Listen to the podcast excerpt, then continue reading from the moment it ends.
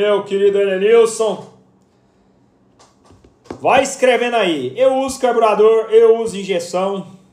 Ó, o Daldon aí, carburado, carburado. Renatão. Eu fiz uma enquete e muita gente realmente ainda não se deixou levar pelos injetados. Ó, o seu João Mamed aí na área também. Fala, grande Bernardo. Weber 40. Que, escreve também, ó. Meu, meu modelo é Solex 30, eu uso Solex 32, eu uso Weber. Vai colocando aí, meu. Vamos, vamos construir aqui uma relação já com base naquilo que vocês usam, para a gente poder intermediar. Ó, o grande rotier na área também.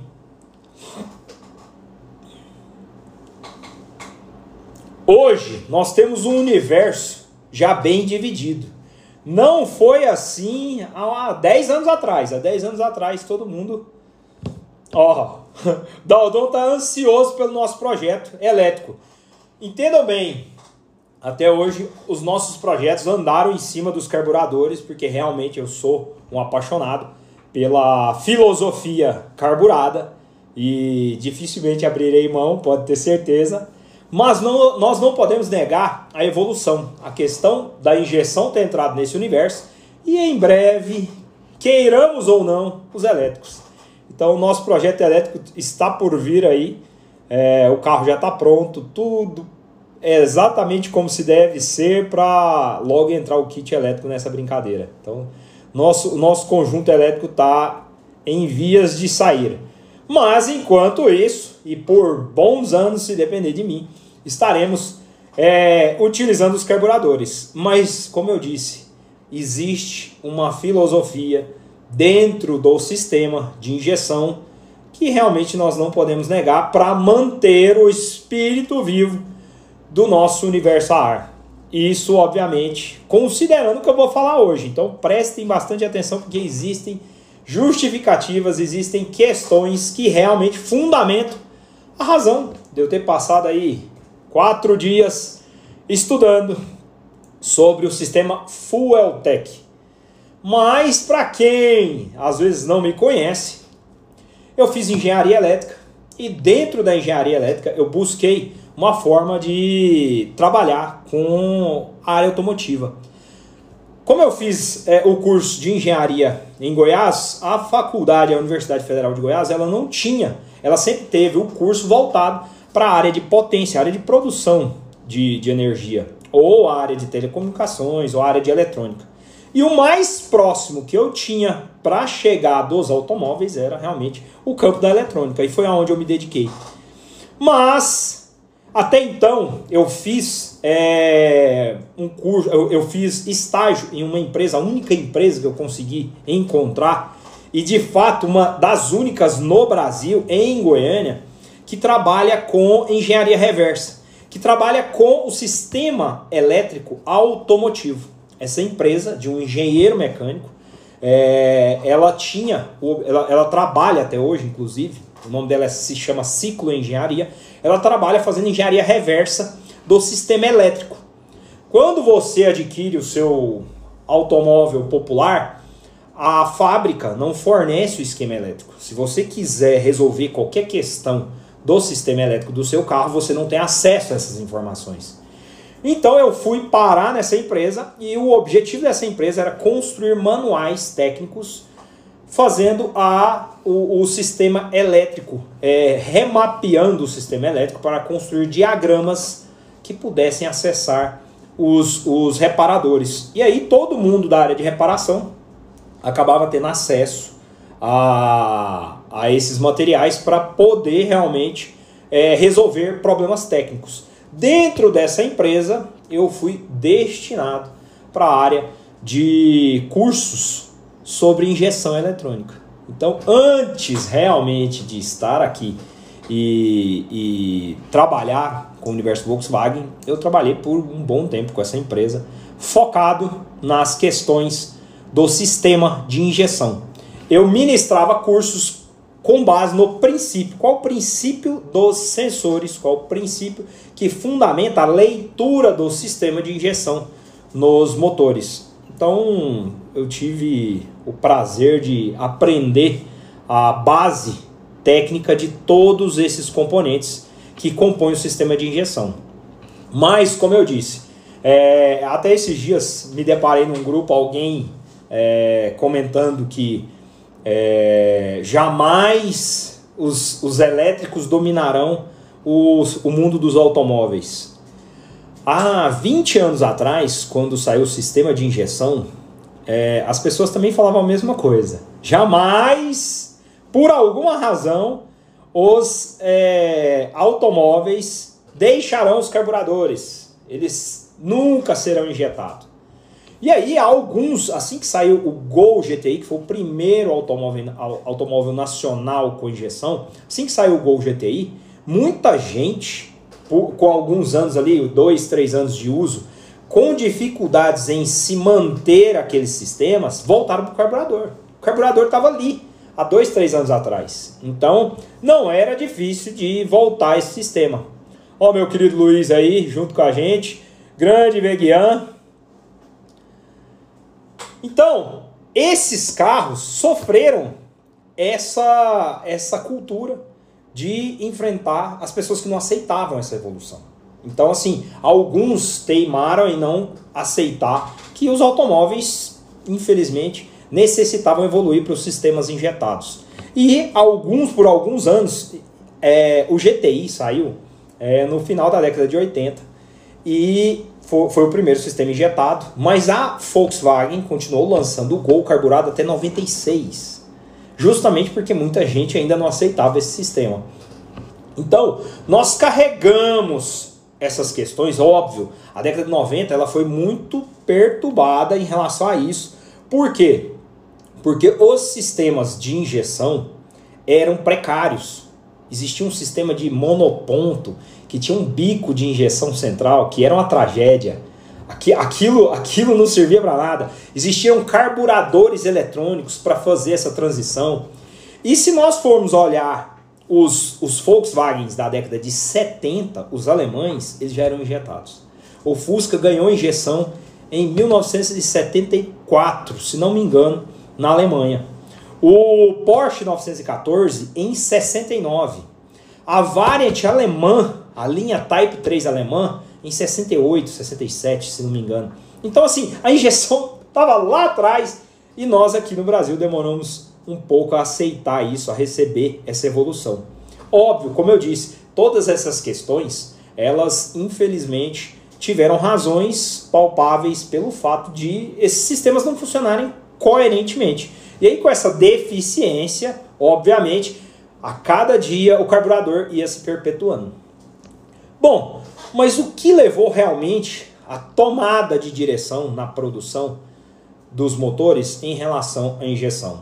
A injeção começou a ocupar um espaço que até então era mais difícil, era polêmico, de resistência, de, de capacidade de funcionamento sem problemas. E isso foi realmente criando uma relação de confiança com o mercado e os sistemas injetados acabaram dominando a, a linha de produção. E assim foram evoluindo. De, os sistemas, durante esse processo, eles foram evoluindo. O principal hoje é, fabricante de sistemas de injeção do mundo é a Bosch. A Bosch, a Robert Bosch, é uma empresa dedicada. Ela se dedica aos sistemas eletrônicos que compõem os, os motores, os sistemas automotivos. Então a Bosch dominou, a Bosch alemã, dominou esse, esse circuito e passou realmente com propriedade a construir uma relação muito é, fiel com os sistemas de injeção. Bom, uma vez que os sistemas de injeção entraram nesse mercado, o que fazer com os modelos antigos? Como poder trazer o seu veículo antigo para essa alternativa que até então era muito condenado, era, não era aceito, mas que de repente começa a se provar diferente. E assim inseriram nos mercados, no, no, no mercado mundial, no mercado brasileiro, empresas que passaram a criar sistemas com o objetivo de lá atrás trazer de volta motores que até então não tinham alternativa dentro do universo da injeção. E muitos ainda puristas não aceitam muito essa filosofia. Confesso que eu também sou um deles, mas não posso negar que, de certa forma, existem hoje alguns modelos que realmente são, são necessários. Alguns projetos são necessários. E é o que eu vou mostrar aqui hoje. Bom, mas vamos voltar um pouquinho lá no carburador?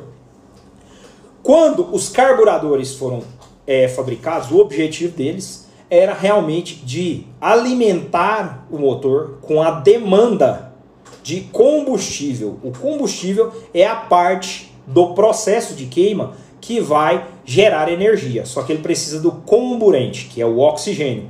Os dois se juntam e através deles, se eu efetuar uma compressão, eu consigo gerar explosão, consigo gerar realmente converter o combustível em energia. E essa energia ela é transformada em movimento. Nos modelos antigos, a gente tinha esse processo com uma certa dificuldade. Eu vou mostrar para vocês aqui um gráfico da curva de potência de um motor 1100. Prestem bastante atenção.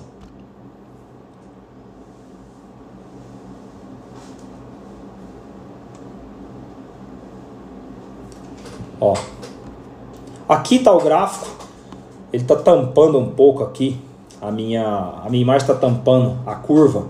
Mas esse motor, ele tem precisamente aí Aliás, esse aqui é do 1200. Deixa eu pegar o do o do 1100 aqui, porque o do 1100 ainda é mais crítico ainda. Pronto, esse é do 1100.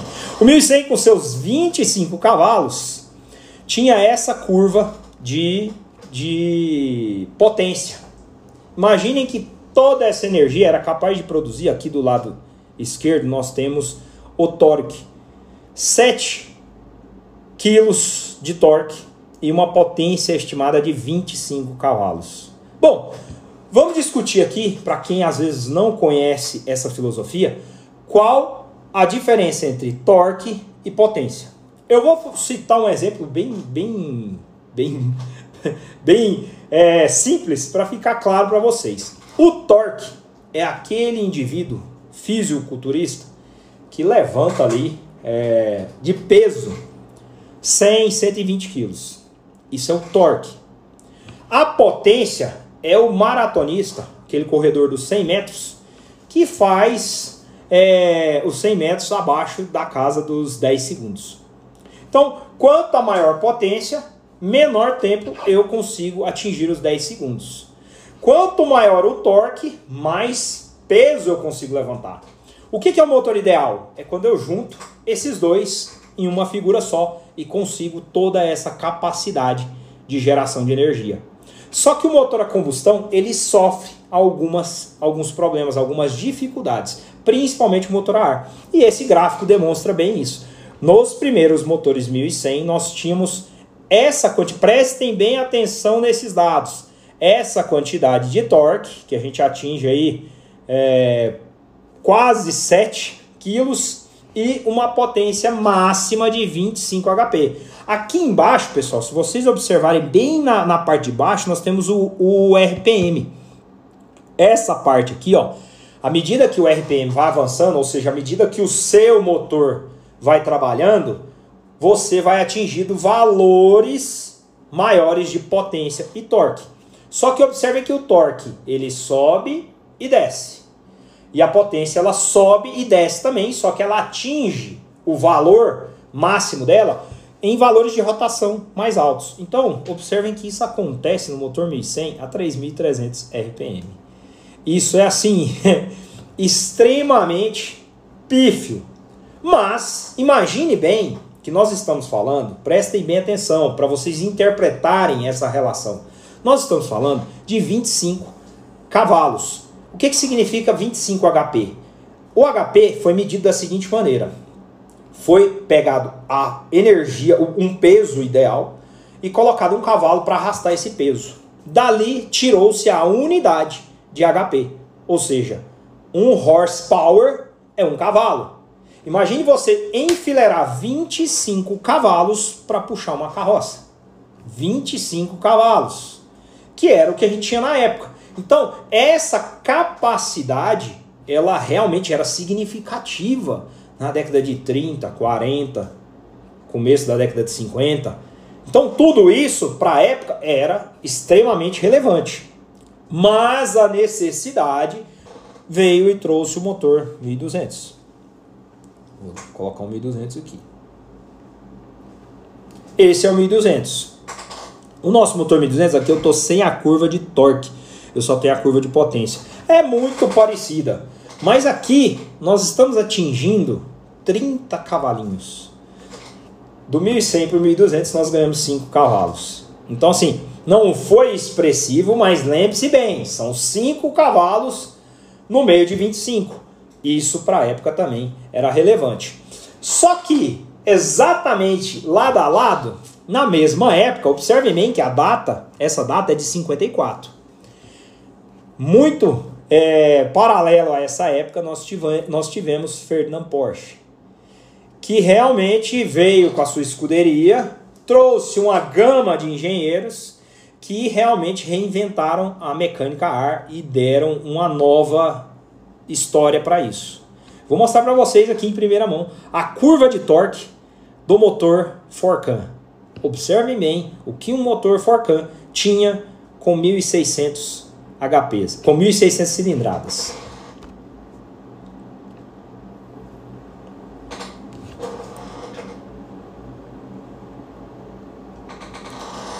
Esse é o nosso motorzinho Forcan de 1.600 cilindradas. Esse foi o primeiro Forcan.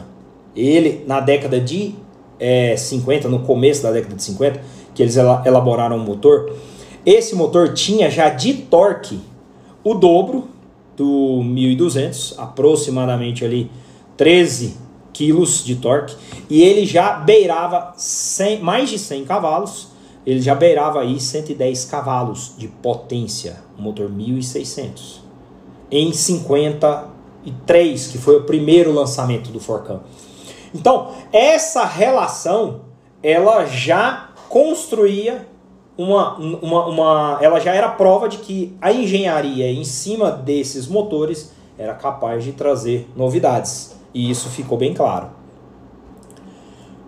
Só que, dentro dessa evolução, eu vou pegar aqui o. Deixa eu ver aqui. Eu tenho uma, uma curva de, de torque aqui, onde eu quero deixar bem claro para vocês a, o ponto mais importante. Observem bem essa curva de torque e potência. Essa é uma curva de torque de um motor convencional, sem grandes atrativos, sem muita novidade. Eu tenho a potência e o torque. Observem que a curva de torque, como eu disse, ela forma um chapéu. Ela sobe e desce. E a curva de potência também, só que ela, ela, ela vai crescendo ao longo da variação da rotação até começar a descer ali depois que você está próximo do limite final de rotação.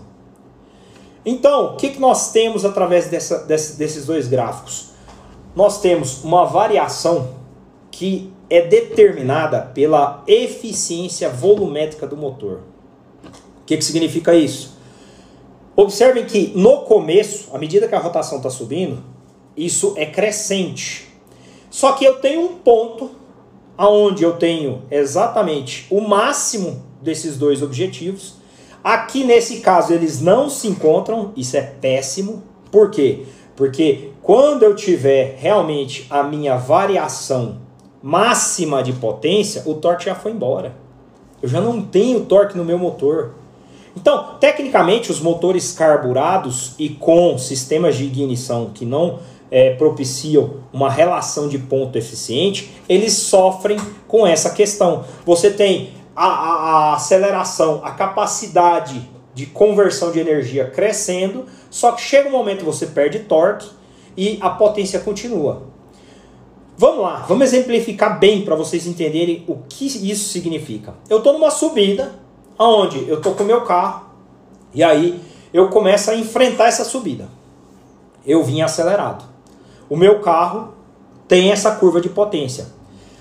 Quando eu estou lá no pico dessa curva de potência e eu começo a encarar essa subida, o que, que vai acontecer? Eu vou começar a enfrentar uma dificuldade. Se o meu torque naquele momento já começou a cair, não adianta. O meu carro realmente vai começar a sofrer nessa subida. Então, você fica limitado. Quais as, as, os direcionamentos dessa limitação?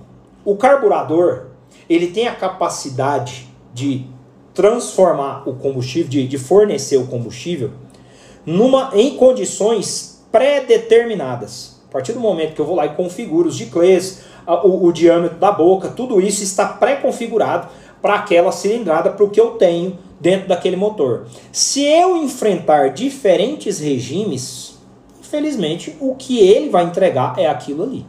Não adianta. Se eu tenho, eu tenho nesse mesmo conjunto um sistema de distribuidor que fornece a faísca, a centelha. Durante esse processo de centelhamento, ele vai fornecer uma curva de avanço. Eu já até andei explicando isso aqui para vocês. É, ele vai fornecer uma curva de avanço fixa, determinada. Ela é uma cordinha. Eu pego essa cordinha, estico ela, trago estico ela de volta, mas ela tem esse limite. Eu sempre vou só esticar essa cordinha. Não tem o que fazer, porque ela foi pré-determinada para esse limite de funcionamento. Então eu começo a transitar nessas condições do, do motor. E aí é aonde eu tenho esse ponto crítico. Infelizmente, eu vou ter essa queda, essa diferente relação. Bom, mas o que, que se pode fazer? Quando eu, eu falei sobre eficiência volumétrica, quero mostrar para vocês aqui. É, aqui está um, um, um outro gráfico que realmente me entrega esse ponto. Observem que essa curva ela sai de um ponto de torque para uma rotação. Isso aqui define a minha eficiência volumétrica. Ela sai, ganha um, um platô, exatamente uma parte onde ela é um pouco, ela, ela é mais contínua, dentro de um intervalo e depois começa uma queda. Vamos lá, o que determina isso? Quando o seu motor está em baixa rotação, a válvula abre e fecha a uma velocidade. Quando você está em alta, em alta rotação, ela vai abrir e fechar numa velocidade muito maior. A capacidade de entrar ar está no intervalo que essa válvula permanece aberta. Esse abre e fecha dela configura janelas de tempo. Então, a 6.000 RPM, eu, eu vou ter uma capacidade de abertura muito menor do que a 2000 RPM. Então observem que a hora que essa curva aí começa a passar dos 4000 RPM, a eficiência volumétrica vai lá para baixo. Por que, que ela vai lá para baixo? Porque o intervalo de abertura das válvulas vai diminuindo. E se eu tenho um cabeçote com a válvula pequena, isso piora mais ainda. Se eu tenho um carburador que não tem capacidade de fornecer o que o motor precisa, diminui mais ainda. Se eu tenho um distribuidor que não avança o suficiente, diminui mais ainda. Então observem bem que Porsche conseguiu fazer um motor 1600 com mais de 100 cavalos. Pouco tempo depois, a Volkswagen veio com 1600 dela e entregou aí 53 cavalos, 54 cavalos. Porsche conseguiu o dobro. Nossa, mas espera lá, com a mesma cilindrada, que significa cilindrada? Cilindrada significa essa caneca aqui, ó. Esse volume. Imagine dentro dessa caneca que cabe, teoricamente, vamos colocar aí 300, 400 ml de água, eu consegui molhar uma mesa e com a mesma caneca eu consegui molhar uma sala inteira. É exatamente essa a diferença que ele conseguiu converter.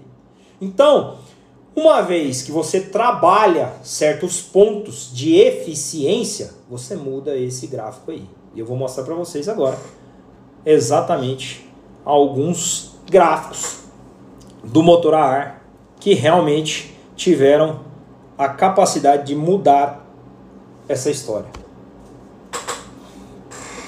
Aqui nós temos um motor, a primeira curva É um motor 1600. Eu vou tirar os comentários aqui para ficar melhor para ler. A primeira curva é um motor 1600. A segunda curva é um motor é, 1600 injetado usando um carburador. A terceira curva é um motor 1800 usando é, turbinado com um carburador também. A quarta curva é um motor 2.0 usando dois carburadores e um comando já melhorado. A quinta curva é uma curva de dois carburadores e turbinado e com comando é, o mesmo comando da de cima, só que agora com uma pressão maior e utilizando álcool. E a sexta curva é utilizando o turbo, dois carburadores maiores e mais pressão. Então o que, que nós temos? Observem as curvas. Olha o que entregava de potência o motor 1600. Aproximadamente o pico de 60 cavalos. O primeiro motor é, 1600 turbinado. Ele já passou dos 100 cavalos. Nós já temos aqui mais de 100 cavalos. Aí vamos colocar aí 105 cavalos. O terceiro já simples, mas 1800 turbinado. Nós já tínhamos algo próximo a vamos, vamos falar aí que nós temos 155 cavalos. O quarto, nós já tínhamos aí picos de 195 cavalos. O quinto, mais de 220 cavalos. E o sexto, beirando 260 cavalos. Consegue observar que essas modificações elas trouxeram eficiência? E observem que nós temos primeiro um 1600 simples, depois um turbinado, depois um 2.0 com diferentes configurações que realmente cresceram significativamente essa potência. Bom, então o que, que determina essa melhoria? É só turbina? Não. Se fosse só turbina, eu tenho certeza que nós teríamos aqui nessa questão do 1600, nós teríamos um valor bem menor. Existem questões que, se bem resolvidas dentro do seu sistema, você consegue melhorar isso. Bom, o que, que a gente pode fazer hoje antes de entrar no universo da injeção? Quais as questões que hoje, bem resolvidas, vão fazer o seu motor subir essa curva? Entregar mais retorno, entregar mais eficiência. Quero passar com vocês aqui. Deixa eu tirar as figuras aqui.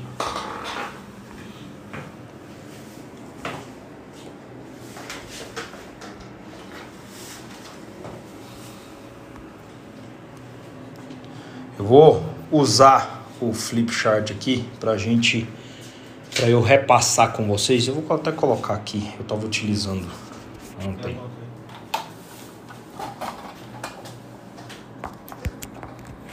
Quero que vocês observem aqui exatamente algumas questões que eu vou fazer questão de deixar claro. Sobre o nosso sistema. Bom, como eu estava mostrando para vocês, aqui eu tenho uma curva de eficiência volumétrica. Essa curva ela está dependente dessas questões que eu citei.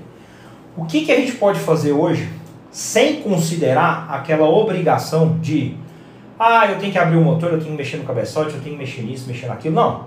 Vamos ser mais prático. O que, que hoje eu posso fazer no meu motor para conseguir benefícios em relação a essas questões? Bom, já deixei claro que a velocidade do RPM influencia nessa curva. Então, se ela influencia nessa curva, tecnicamente eu tenho que facilitar essa passagem essa velocidade dos gases. Então, o que vai sair do carburador para ir para dentro do motor tem que ir rápido, porque a hora que o motor aumenta a velocidade, se eu não conseguir entrar com essa mistura numa velocidade maior, essa curva vai descer muito rápido. Então eu tenho que fazer com que ela se mantenha, ela se mantenha mais para depois cair. Então, para fazer com que isso aconteça, qual o primeiro passo? Melhorar a minha admissão, o meu carburador. Por que, que um carburador central é pior do que uma dupla carburação? Por essa razão. Porque se eu coloco dupla, eu melhoro a capacidade de entrada desses gases. Eu tenho já duas entradas, eu tenho dois sistemas pulverizando que vão facilitar, que vão condicionar melhor a minha mistura para que ela entre dentro do motor com propriedade. Então, o primeiro passo é esse. O segundo passo, que eu sempre cito aqui, é a gente sair daquele ponto fixo, que é exatamente o nosso distribuidor. Como funciona o nosso distribuidor? Vamos lá. Eu tenho aqui, pessoal, ó, uma curva onde aqui eu tenho RPM e aqui eu tenho ponto. O que, que acontece com um sistema original? Os primeiros sistemas, eles tinham é, um, só o sistema centrífugo. O 1100 era um sistema, era um motor que utilizava o sistema de ignição fixo, centrífugo. O centrífugo ele produz uma curva sempre é, baseada. Já, quem, quem perdeu essa live, ela tá salva lá no YouTube, é só ir lá, se cadastra lá no nosso canal para você não perder. Lá eu deixei claro que o sistema fixo ele funciona através de uma mola que ele controla essa curva de avanço. Então essa curva de avanço ela vai estar tá sempre fixa. Ela sempre vai partir de um ponto e parar em outro. E assim, à medida que a rotação varia, ela fica, ela permanece. Então ela sempre vai obedecer isso aqui. Não interessa a condição que você tem, não interessa o regime do seu motor. Ela vai estar sempre obedecendo em função do ponto. Se eu tiver aqui 1000 RPM, eu vou estar a 10 graus. Se eu tiver aqui a 1500 RPM, eu vou estar a 15 graus. Se eu tiver a 3000 RPM, eu vou estar a 28 graus. Ah, mas eu quero pegar o meu motor, quero colocar taxa, eu quero. Não, você não quer nada. Não tem como fazer nada. Esse é o seu distribuidor original. E se ele tiver com problema de folga, se ele tiver com. Se for um, um sistema eletrônico, se ele tiver com mau contato, qualquer coisa, tudo isso aqui começa a embaralhar. Então, essa curva que é fixa e que tecnicamente não tem muita alternativa, ela começa a sofrer. Quem sofre junto? O motor. Então você vai ficar limitado.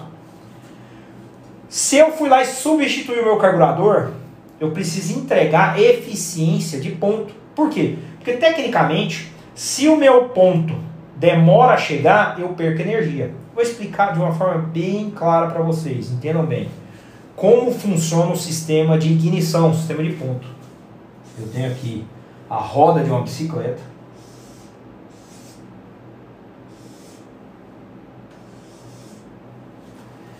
E tem um pedal.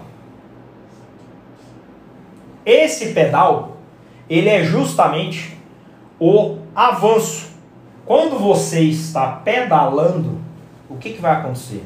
O pedal, ele sobe e desce. Quando você está pedalando, a sua perna sobe e depois ela desce, você empurra o pedal. E assim consecutivamente. Um lado, depois o outro. Quando o pedal chega no ponto máximo aqui, não adianta você fazer força. Se você fizer força para baixo, a bicicleta não anda. Então o ponto de ignição, ele entra exatamente nesse processo. Quando você vai pedalar, existe um ponto certo para você dar aquela pedalada com força e a bicicleta ganhar movimento. Então o seu distribuidor, ele tem que funcionar assim. Ele tem que acertar o momento que o pistão que está deslocando chegou no PMS. Chegou no, PMS, o pistão vai começar a voltar. É exatamente nesse retorno que a centelha tem que chegar. Por quê? Porque é aquele momento que o pedal passou do ponto máximo. O pedal está começando a descer. Se eu não pegar e fizer força naquele momento, a hora que o pedal estiver aqui embaixo, não adianta fazer força. A hora que o pedal estiver aqui atrás, não adianta fazer força. Então eu preciso fazer força exatamente nesse intervalo do pedal. Esse intervalo aqui é o intervalo máximo que eu tenho para fazer força. Conseguem entender que se eu acelerar essa bicicleta, eu tenho que acelerar também o pedal? No momento que eu estou acelerando, que eu estou pedalando mais rápido, se eu não acelerar a minha pedalada, eu não consigo acertar o momento ideal para criar essa energia, aqui funciona do mesmo jeito. O distribuidor também faz a mesma função. Se ele não entregar o ponto naquele exato momento, passou, perdeu, a energia foi embora, não volta mais, saiu pelo escapamento. Então eu tenho um problema seríssimo nesse rendimento com a questão do, da, da, da ignição. Então, para isso, nós passamos a representar o sistema 1, 2, 3. Por isso que eu recomendo o 1, 2, 3. Por quê? Porque eu vou fazer uma curva exatamente assim, ó.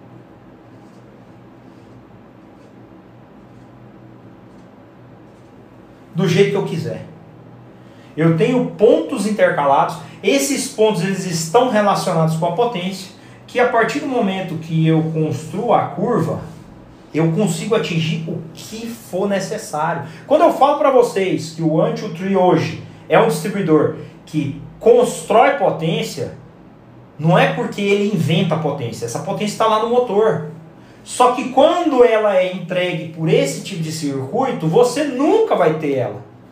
Agora, quando você vem com um sistema programável, você consegue tirar essa potência que até então não existia. Ah, mas por que você está falando de 1, 2, 3? Porque é daqui que nós vamos partir para o sistema de injeção. Hoje, a capacidade que esse sistema tem de entregar essa versatilidade é exatamente um ponto crucial dentro dos sistemas de injeção. Ah, mas por que, que eu então, igual muita gente me questiona, por que, que eu não vou lá e compro um sistema full tech para controlar a ignição? Bom, se você quiser encher de fio, de sensor, botar um chicote, módulo para controlar a ignição, direito é seu. Eu não sou ninguém para questionar. Agora, o Anti-Treat entrega isso com três fios, fazendo o papel dele de distribuidor, mantendo a estética original. E isso hoje, na minha opinião, conta muito. Então, essa é uma etapa que nós precisamos entender muito bem para compreender por que, que os motores foram para os sistemas injetados. Beleza? Deixa eu ver se tem mais algum, tem alguma pergunta aqui, como é que tá indo. Você desativou os comentários? Hã? Você tinha desativado os comentários? Ah, sim. Deixa eu ativar os comentários aqui. Galera, estão entendendo bem? Tá tranquilo? Eu vou mostrar para vocês agora alguns componentes do sistema de injeção.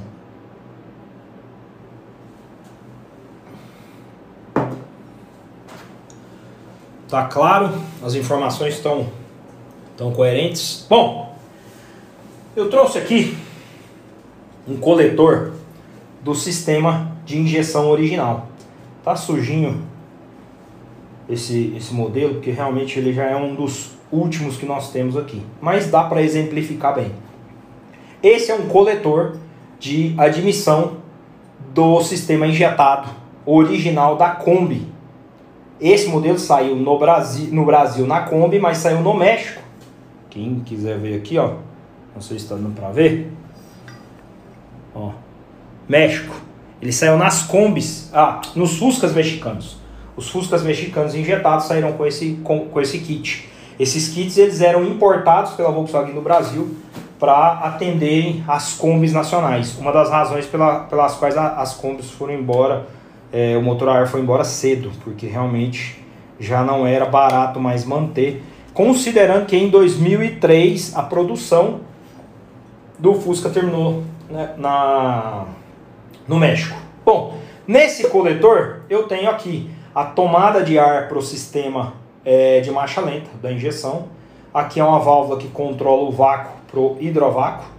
E aqui por onde sai a mistura. Observem que aqui ó, nós temos ele dividido. Eu atendo cilindros individualmente. E na, nos extremos eu tenho os bicos. Perfeito?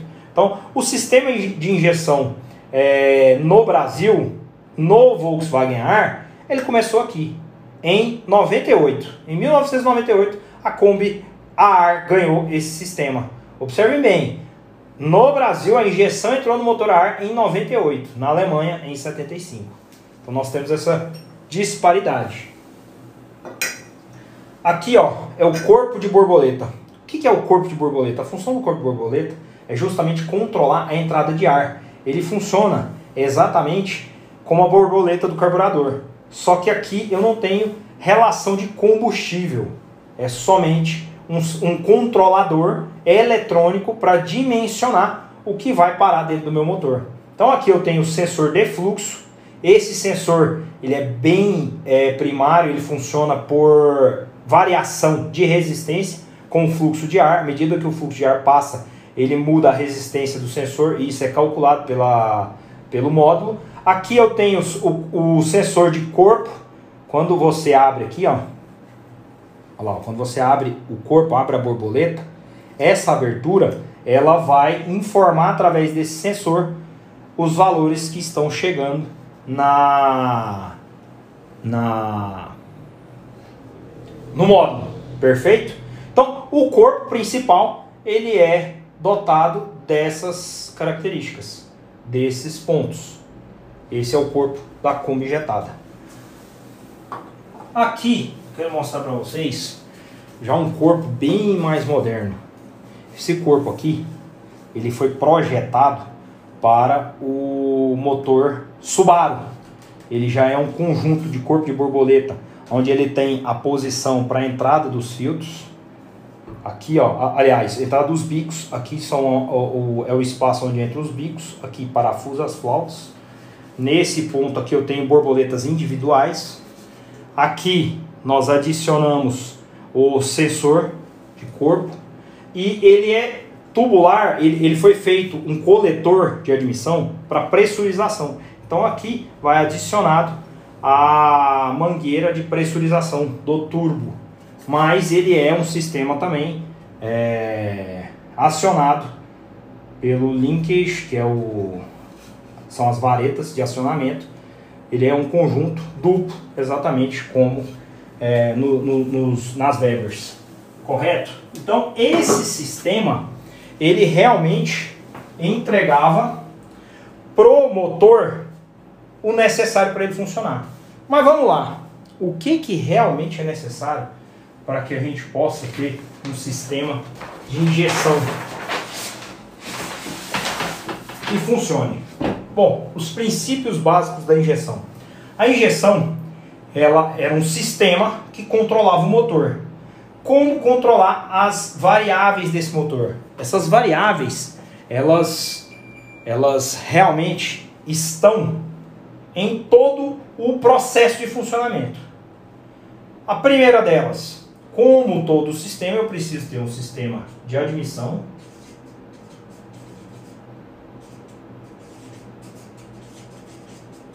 Admissão. Sistema de ignição.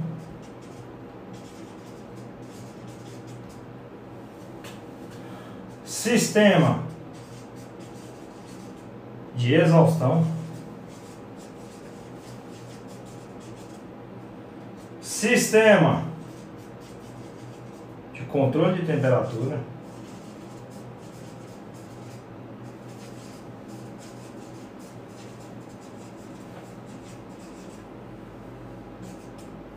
Então aqui eu tenho os sistemas básicos de funcionamento. Todo motor precisa desses sistemas. Como esses sistemas operam quando nós saímos do sistema carburado de ignição para o sistema injetado?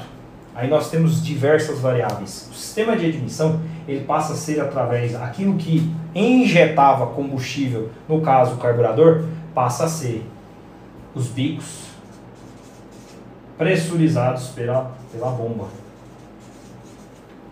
No outro sistema, nós tínhamos a bomba que pressurizava o carburador. E o carburador dosava a quantidade de combustível. Aqui agora nós teremos essa dosagem através dos bicos. O sistema de ignição, que passa a ter um controle totalmente eletrônico, onde eu tenho o sistema eletrônico de distribuidor, de roda fônica e sensor de fase. Eu não vou entrar muito no detalhe do sensor de fase, apesar de ser possível, mas nos motorizados é um pouquinho mais complicado, então a gente acaba não, não relatando tanto. E o sistema de exaustão com a sonda lambda.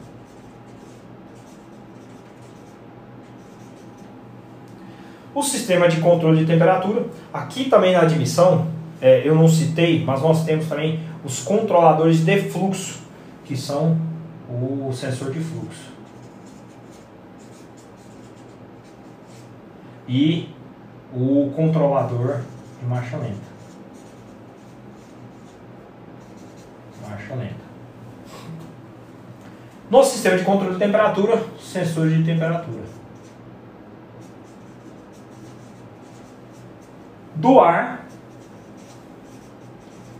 e o sensor de temperatura do líquido refrigerante. O líquido refrigerante, no nosso caso, é o óleo. Então, eu tenho o sensor de temperatura do ar, que vai estar controlando o ar que entra, e o sensor de temperatura do óleo, que controla a temperatura do motor. Então, esses são os componentes básicos. Todo o sistema de injeção que se preze, ele deve ter esses componentes. Qual a função de cada um deles? Vamos lá. Os bicos, lá no nosso carburador, nós temos os giclês, que são tecnicamente os dosadores de combustível para o nosso motor. Então, os bicos farão esse papel. Eles pulverizarão o combustível, só que agora como eu mostrei para vocês, ao invés de ficar concentrado num corpo central, como no caso do carburador, eu vou pulverizar direcionado já bem próximo da entrada do cabeçote. Lembram quando eu citei as curvas e disse para vocês que à medida que o motor começa a operar na baixa rotação eu tenho um fluxo melhor e na alta rotação eu tenho um fluxo, um fluxo com mais dificuldade? Então, quanto mais distante o combustível está da entrada no cabeçote, mais eu vou perder naquela curva. Então, uma forma de aumentar essa eficiência foi levar os bicos para o mais próximo possível do, do cabeçote. Então, esse é um ponto. Só que os bicos são totalmente dependentes da bomba de combustível. Já no sistema carburado, a bomba alimenta o carburador que armazena na cuba e desse processo ele faz é, a admissão. Deixa eu ver se tem alguma perguntinha aqui. Como é que tá indo aí, galera? Estão indo bem aí?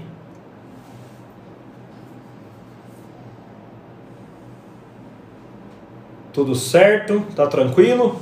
Vou seguir então. Quem tiver pergunta, pessoal, eu tô com o Eduardo aqui me ajudando. Quem tiver pergunta, faz um favorzinho para mim. É... Coloca na caixinha. Ó, eu tenho pergunta na caixinha aqui. Deixa eu visualizar. Pergunta da Aurichel. Já vou responder a pergunta dela aqui pra gente dar sequência.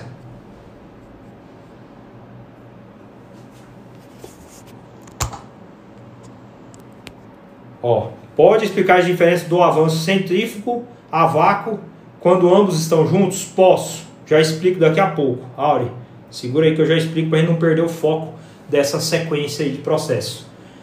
Então, como eu estava falando, ali no, no nosso processo, onde nós temos os bicos sendo pressurizados pela bomba, eu ter também, nesse processo, uma pecinha chamada regulador de pressão. O regulador de pressão, ele compõe esse conjunto, mas eletronicamente ele não tem nenhuma função. A gente só ajusta ele para que ele, através da bomba, forneça o que o bico precisa. Então eu tenho aqui o regulador de pressão. Ele vai, a bomba vai gerar pressão, ela vai pegar o combustível no tanque, pressurizar quando esse combustível chegar na flauta e pressurizar o sistema, o regulador vai pegar essa informação.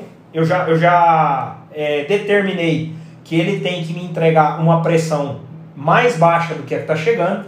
E aí ele vai regular e retornar esse, esse combustível, o combustível que está em excesso, a quantidade de pressão que está em excesso, para cair a pressão, ele abre uma molinha e esse combustível retorna para o tanque. Então eu passo a a direcionar o combustível para os bicos de uma forma com bastante propriedade, onde os bicos vão receber aquela quantidade determinada. Bom, é, esse é o nosso sistema dentro do processo da injeção, é nosso sistema de injeção de combustível. Bom, como eu mostrei para vocês, quando eu abro o corpo de borboleta, o que, que vai acontecer? Eu vou começar a fornecer ar. Vai começar a entrar oxigênio para dentro do meu sistema, através do que? Do sensor de fluxo. Esse sensor de fluxo vai captar essa quantidade de combustível, de, de oxigênio, quando eu abrir a borboleta, e vai, me, e vai deixar a passagem do ar é, entrar para a parte interna do motor, entrar para os cabeçotes. Na entrada dos cabeçotes eu tenho os bicos pressurizando. Então os bicos vão pressurizar, levando o combustível para misturar com o ar. Só que no caso do carburador, nós temos uma válvulazinha, um giclê, chamado de giclê de marcha lenta. Esse giclê, ele oferece uma passagem alternativa, vou fazer de forma bem simplificada aqui, para que vocês possam entender. O giclê de marcha lenta, ele funciona da seguinte maneira. Eu tenho um tubo que passa pelo giclê, aqui ó, eu vou ter o giclê, o giclê fica nesse tubo, ele passa por esse tubo e acessa o pé do meu carburador. Então o que, que acontece? Quando eu tenho o carburador, o giclê faz esse papel. No caso da injeção, eu tenho que entregar esse papel para uma válvula, que é a válvula de marcha lenta. Essa válvula, ela vai controlar essa entrada de ar. Então, existem diversos modelos de válvula. A função deles é fazer essa passagem quando a borboleta está fechada, que não está passando ar. Se eu não tivesse uma entrada auxiliar, o motor ia morrer. Então, para que ele não apague, nessa, quando a borboleta está fechada, eu tirei o pé do acelerador, para que o carro ainda se mantenha funcionando, eu tenho uma válvula que faz um bypass, ou seja, ela abre uma passagem de ar para o motor continuar funcionando. Essa passagem de ar é interpretada pelo módulo de injeção e os meus bicos alimentam o mínimo necessário para esse motor se manter funcionando.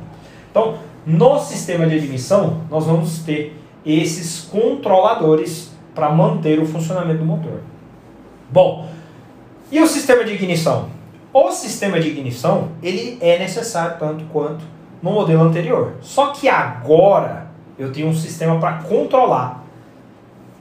Acreditem bem vocês, os primeiros sistemas de injeção, eles tinham ainda, prova disso é o o, o motor injetado Volkswagen do Fusca da década de 70, o sistema de injeção ele existia com bicos individuais, com quase tudo que se tem hoje, só que o distribuidor ainda era platinado.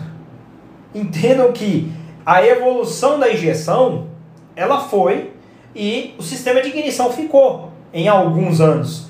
Existiu sistema de distribuidor de ignição eletrônica até poucos anos, até 15 anos atrás. Nós ainda tínhamos sistemas que forneciam a ignição através do distribuidor. Então, mesmo com a injeção eletrônica, muita gente faz essa confusão. É, ah, esse carro ele é ignição eletrônica. O cara está querendo falar injeção eletrônica, mas aí ele usa ignição eletrônica. Ele não sabe diferenciar. A ignição eletrônica é o sistema de ignição que trabalha a faísca, que trabalha a centelha.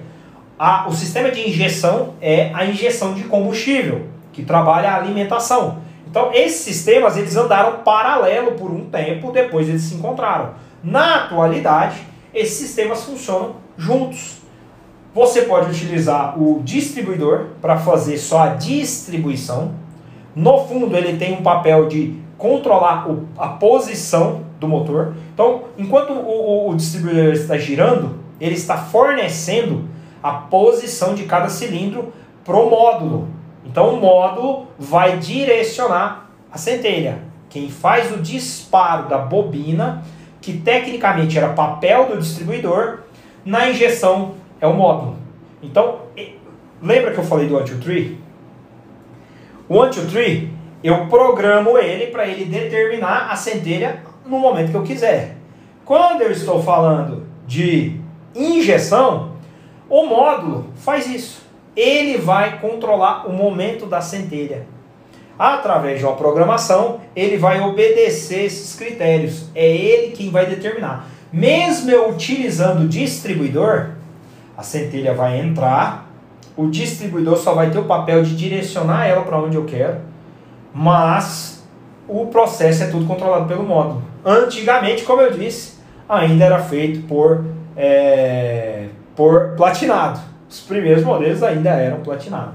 Mas, com a evolução do sistema, todos passaram a ser integrados no módulo e o módulo controla isso. Só que eu posso ter também a roda fônica. O que, que é a roda fônica? Vamos lá. A roda fônica. Eduardo, tá, eles estão conseguindo ver bem aí? Uhum. A roda fônica ela é uma roda que fica presa ao virabrequim para direcionar. Ela, ela possui dentes. Esses dentes eles estão presos na polia do virabrequim e eu tenho um sensor. Esse sensor pode ser indutivo. O que, que significa indutivo? Indutivo, pessoal, é um sistema que usa bobinamento. Ele usa fio enrolado. Quando eu passo com um dente de metal próximo a esse, a esse sensor, ele produz um sinal. Ele produz uma onda exatamente desse jeito. Ou seja, o pico alto na entrada do, do dente e o pico baixo na saída do dente. Esse é um sistema indutivo. Quando eu tenho o sistema HAL, aqui eu estou explicando para vocês um pouquinho do princípio de funcionamento lá dos nossos distribuidores de ignição eletrônica, que também estiveram no universo do motor a ar. Quando, você, quando eu falo para você que existe o distribuidor modelo aranha, ele tem uma bobininha, se você abrir o, tirar a tampa do distribuidor, você vai ver lá um monte de fio enrolado. Ele é indutivo. Aquele monte de fio, eu tenho em cima dele a aranha. A aranha está girando e provocando esses sinais. Como são quatro pernas, que elas estão em formato de cruz, cada perna dessa induz um sinal. Cada sinal desse vai para aquela caixinha, lembra da caixinha de ignição, a Bosch, aquela quadradinha? Vai para dentro daquela caixinha, aquela caixinha pega esse sinal, converte ele, dando, é, ela funciona como, como um amplificador, converte esse sinal que é baixo e chaveia a bobina no tempo que a caixinha tem de programação. Então o sistema de ignição indutivo, ele funciona através desse sinal. Quando eu tenho o sistema HAL, por que, que todo mundo procura o sistema HAL? Ah, eu queria o sistema HAL. Quando eu tenho o sistema HAL, eu utilizo o sensor HAL, que ele é induzido de uma forma diferente. Ele tem uma sensibilidade, uma capacidade muito maior. Então, quando eu tenho o sistema HAL, eu tenho uma curva desse jeito. Eu tenho exatamente uma curva bem determinada, com entrada e saída proporcional ao dente que está sendo trabalhado. E aí esse sinal ele não tem ruído, ele não tem variação. Esse sinal aqui, como é um processo indutivo, com o passar do tempo, essa bobina vai desgastando, é, é, é, o aquecimento atrapalha, o próprio aquecimento do motor influencia e esse sinal fica uma merda. Então, os, os distribuidores indutivos, eles, é, na grande maioria, tinham um problema no passado. Hoje já existe uma construção bem mais é, eficiente. Inclusive, esse sensor aqui indutivo, ele é encapsulado ele é todo lacrado, então dificilmente ele vai sofrer variação como aqueles do distribuidor antigo. Já o sistema HAL não. O sistema HAL, ele realmente era um sistema com mais eficiência, ele tinha capacidade de gerar esse sinal com propriedade. Então eu tenho essas duas alternativas de sensores. Na roda fônica e o sensor de fase, ele é HAL, ele é totalmente HAL. O que, que é o sensor de fase? Com a evolução dos sistemas de ignição, o sensor de fase ele acabou entrando para que a gente pudesse converter os sistemas de injeção em sistemas mais evoluídos. Eu saí de um sistema multiponto. O que é um sistema de multiponto? Eu tenho aqui os quatro bicos injetores. Quando lançou o sistema de, de injeção, os quatro bicos, os quatro bicos pulsavam no mesmo instante. Então eles eram multiponto, ou seja, o motor está girando e os bicos estão pulsando, independente do momento que aquele motor vai admitir ou não. É, é era, era uma forma é, burra de construir uma admissão como se fosse com base no carburador. A, a, injeção, entendam bem, a injeção ela veio num primeiro momento imitando o carburador, porque era o que funcionava. E aí, para que essa condição fosse é, evoluindo, eles passaram a evoluir esses sistemas. Mas no primeiro momento, nós tínhamos um multiponto, que ele fornece combustível exatamente na mesma, na, na independente do giro do motor e o centelhamento controlado pela roda fônica ou pelo distribuidor. Com o sensor de fase, eu passei a entender, a entregar para a central exatamente o momento de cada pistão. Lembra que eu falei para vocês? O pistão ele sobe, atinge o PMS e desce. Antes dele subir, antes dele subir, a janela de admissão, que é a válvula de admissão, está aberta. Com o sensor de fase, eu sei exatamente quando esse momento está acontecendo.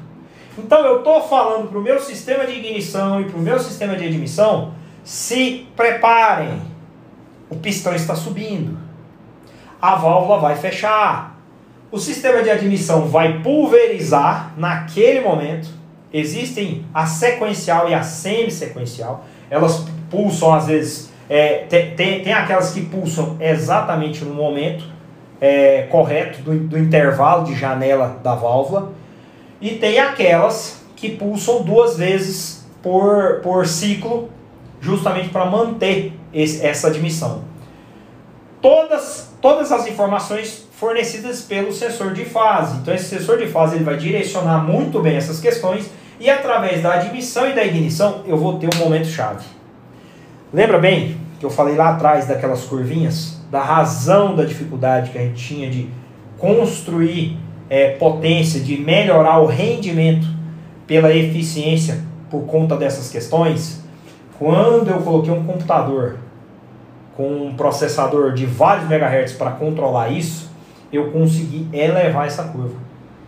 E aí eu consigo atingir esse momento com propriedade. Aí você vira para mim, ah, mas o carburador. Então o carburador é muito ruim. Muito pelo contrário. Se você conseguir fornecer, aí aonde eu defendo as Webers, sempre defenderei. Se você tem um carburador por cilindro com a capacidade de pulverizar, de realmente emulsificar a mistura e ela entrar no motor e atingir o ponto certo com um distribuidor 1, 2, 3, você me desculpa, meu amigo, esse processo aqui, ele vai ser pentelhos superior a um sistema carburado. Isso tecnicamente ficou comprovado. É, o pessoal que trabalha com a injeção tiveram a oportunidade de testar significativamente alguns modelos dos quais eles não conseguiram tirar nada. Talvez pela capacidade daquele motor, pelo fato dele ser um motor antigo, dele ser um motor desatualizado, a injeção não teve a capacidade de tirar nada além do que o carburador já fazia e um bom sistema de ignição. Então, qual a relação, qual a necessidade? Toda essa evolução, ela veio somada à evolução dos motores. Não se esqueçam disso. Os motores evoluíram e esses sistemas passaram a entregar mais. Talvez o carburador também entregasse mais com essa evolução dos motores. Só que a capacidade, a eficiência, a economia começou a ficar em segundo plano quando esses sistemas entraram. O sistema de injeção ele tem a capacidade de tornar esse processo mais econômico. Tá ok aí? Estão pegando bem? Como é que tá indo? Ó, o Pedrão do Canadá. Tá 100%, pessoal? Não se esqueça, quem quiser mandar dúvida, manda aqui na caixinha. Deixa eu ver se já tem alguma dúvida aqui. em relação a essas questões. Só para controlar o ponto, a pergunta do João, só para controlar o ponto, melhor injeção ou anti-tree?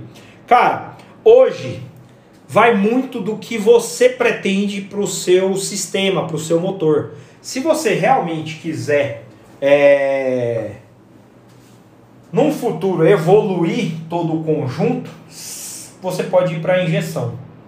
Agora, se você já tem um sistema, um motor com carburação, você tecnicamente gosta da, dessa filosofia, você, você, se, você sente apreço por, por, toda, por todo esse conjunto como ele já se encontra, o antiutrino, na minha opinião, é uma excepcional solução. Hoje, com os resultados que nós temos obtido, é inquestionável. Por exemplo, eu tenho um motor 1600 que está todo original, eu quero usar esse motor no dia a dia, eu quero viajar, eu quero fazer o que puder com esse motor, mantendo ele com as características dele. O sistema anti-tree, ele entra, você não modifica absolutamente nada, você vai manter o seu motor original, todo o sistema original e colocar essas condições, além do monitoramento que o celular te permite, você vai criar os mapas para realmente ter o funcionamento do seu motor com propriedade. Então, no fundo, é uma filosofia que você tem que utilizar, que você tem que fazer escolha. Eu comprei o anti-tree, eu chego no meu carro, tiro o distribuidor, ligo três fios e ele está funcionando. Se eu comprar um sistema de injeção para colocar ignição, para controlar a ignição, eu vou ter que ligar o módulo, eu vou ter que passar chicote, eu vou ter que ligar fio, eu vou ter que colocar sensor, ou eu vou ter que colocar o distribuidor que também funciona com esse sensor. Então, essas questões todas elas devem ser resolvidas para que você possa adicionar o controle de ignição da injeção. O anti-tree não. O anti-tree você colocou lá e está funcionando. Ignição eletrônica, controle de ponto, controle de temperatura, controle de tensão, controle de RPM e bloqueador. Tudo isso numa peça só. Então, assim, eu tenho as minhas considerações porque realmente são, são peças das quais eu tive resultado e hoje para mim isso ficou muito significativo. Então eu defendo com os dentes porque é muito importante hoje para mim é essa peça. E infelizmente nós não temos estoque. Acabou de novo. Então, não estou fazendo propaganda para vender. Não tem para vender. Acabaram. Então, seguindo com o nosso processo, deixa eu só ver aqui as outras perguntas, mas eu já as respondo. Foi do Jonas. Nosso querido Rodrigo aqui, ó. Para o bom funcionamento do carburador do Fusca 1300 que fica muito parado. Depois eu respondo essa pergunta. Uh, o Edgar, é possível tirar alguma potência do carburador simples, o PIC 30, por exemplo, em conjunto com o Anti-Tree? Com certeza, não pelo carburador, mas pelo sistema de ignição. Já volto com as demais perguntas. Vamos seguir aqui. Bom, construído o sistema de ignição, eu venho para um ponto extremamente importante de toda essa salada que se chama injeção eletrônica. A sonda lambda. Aqui, pessoal, nós temos algo que realmente faz muita diferença é, nesse processo. Por quê? Porque a sonda lambda é o nariz do motor. É ela quem realmente está o tempo inteiro cheirando os gases para saber como tudo isso que eu dimensionei está indo. A sonda lambda ela é um sensor capaz de dimensionar a quantidade de oxigênio na exaustão. O oxigênio que se encontra na exaustão, ele entrou pelo sistema de admissão e saiu pelo escape. Se esse oxigênio que entrou e foi totalmente dimensionado pelo sensor de fluxo saiu em maior quantidade, significa que o meu motor está pobre. O que, que significa mistura pobre? Eduardo, aqui embaixo dá para enxergar? Dá. Dá? Uhum. Ó, vou, vou mostrar para vocês aqui. A minha mistura, como eu disse lá atrás, ela tem o oxigênio e tem o, a gasolina. Gasolina ou álcool. Hoje, na verdade, nós temos a alcoolina, a mistura de gasolina com álcool. Quando eu tenho esses dois juntos no processo, se a queima é eficiente, se ela acontece com propriedade, o resultado aqui vai gerar água, H2O, CO2, só que nesse processo ainda sai um pouquinho de oxigênio. Esse oxigênio que saiu, ele sempre vai sair. Só que a quantidade que sai, se essa quantidade que saiu for grande, é sinal de que a quantidade de combustível que eu forneci foi pequena. Então, se essa quantidade de combustível foi pequena, eu queimei o combustível, queimei a quantidade de oxigênio que entrou proporcional ao combustível e ainda sobrou mais oxigênio. Muito mais. Se sobrou muito mais, eu estou com a mistura pobre. Se eu injetei uma grande quantidade de combustível e o que entrou de oxigênio foi pouco, eu vou queimar esse oxigênio e vai sobrar quase nada lá no final. Quando sobra quase nada, a sonda lambda diz para mim que essa mistura está rica. Então o sistema de injeção ele fica o tempo inteiro trabalhando assim. Uma hora ele diminui o combustível, outra hora, uma hora ele, ele diminui, outra hora ele aumenta. Uma hora ele diminui, hora ele aumenta. Hora ele diminui, outra hora ele aumenta. Só que ele é adaptativo. Quando você passa com o seu carro, obviamente o motor vai desgastando, uma série de questões vão influenciando, ele vai se adaptando. De tanto ele jogar para cima, jogar para baixo, jogar para cima, jogar para baixo, ele vai chegar em uma capacidade onde esse acerto tende a uma precisão. Ah, eu preciso regular o meu motor com carburador? Precisa responder essa pergunta? Isso é óbvio. Depois de um determinado tempo que você está rodando com o seu motor, ele já se desgastou, ele já tomou outras medidas e essas medidas precisam ser reajustadas. Então, seu motor com 30 mil quilômetros, com 40 mil quilômetros, carburado, precisa ser reajustado. De cara, o motor a ar precisa, a cada 6, 7 mil quilômetros, ser regulado as válvulas. Isso é um, um, uma, uma, um processo de é, manutenção preventiva. Junto a isso, eu tenho que estar sempre observando a mistura. Como é que eu faço isso nos sistemas carburados? A gente olha a coloração da vela, como a vela está se comportando através da queima.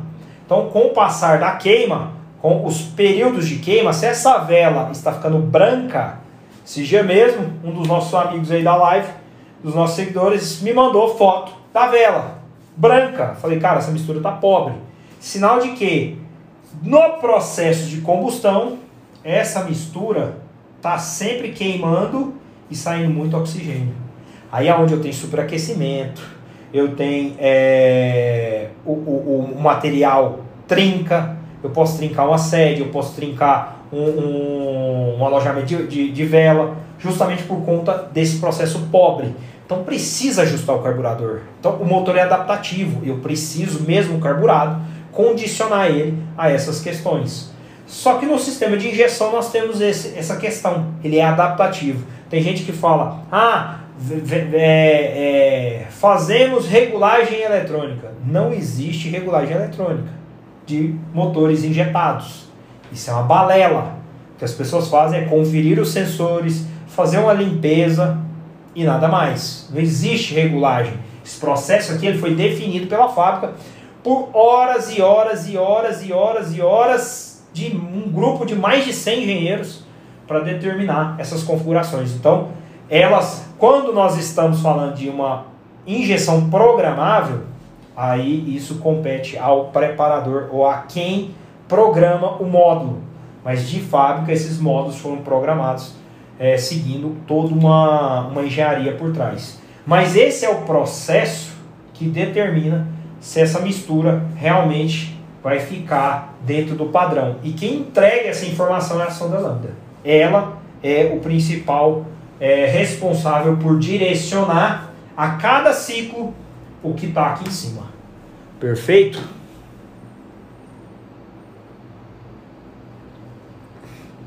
E nós temos também sistema de controle de temperatura. O que é o sistema de controle de temperatura? O sistema de controle de temperatura ele funciona sempre é, fornecendo ao motor a temperatura do ar e do óleo.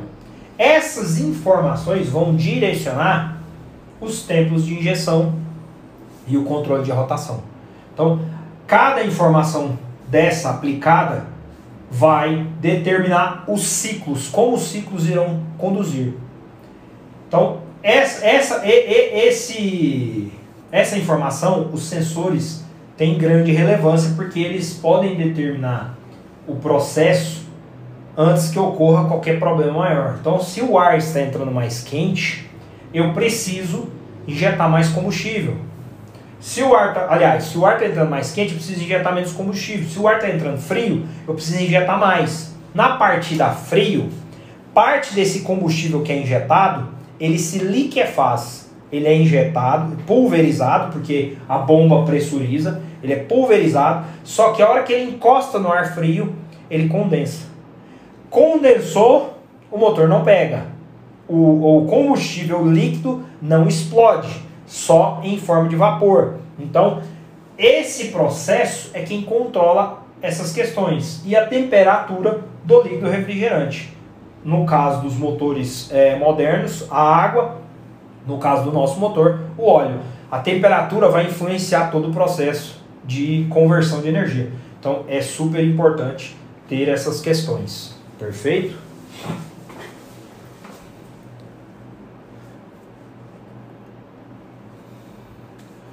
Ó, meu querido Magalhães perguntando aí. E a influência do tipo de escapamento na lambda? É super importante a questão do escapamento. O escape, ele direciona o fluxo dos gases. Então, se esses gases realmente não passarem com eficiência é, no sentido da sonda, a sonda precisa estar aquecida.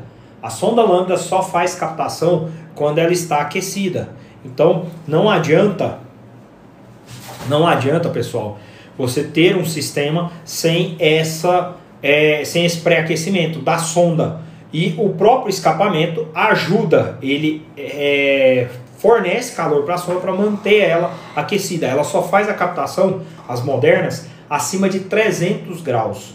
Então, se o seu sistema não consegue permanecer com essa capacidade, você também vai sofrer muito é, com essa questão. Perfeito? Então, é extremamente importante ter cuidado com esse processo, porque o escape influencia também nessa questão. Deixa eu ver aqui. Quem tiver pergunta, por favor, nos mande ela aqui na, na, na parte inferior. É... Ó, o que tá branco meu vai ser colocado de inox mesmo, vai ficar legal wideband FT. É, hoje a wideband é a sonda mais moderna que existe porque a sensibilidade, a capacidade de captação dela é muito superior. Então, o fato dela, dela ter essa capacidade, ela entrega mais para o motor, dando condições para que ele possa corrigir de forma é, capacitada. Perfeito. Então aqui eu expus um pouco dessas questões. Vou mostrar para vocês agora o que, que acontece quando eu pressurizo, quando eu turbino o motor. Lembrem-se das curvas de eficiência que nós mostramos lá atrás, tanto do 1200, do 1100, do 1200 e dos outros motores, aqueles turbo, turbos que eu mostrei a potência. Por que vem tanta potência turbinando o motor? Pensando nessa fragilidade da, da eficiência dos motores que nasceu o Judson. Vou mostrar por quê.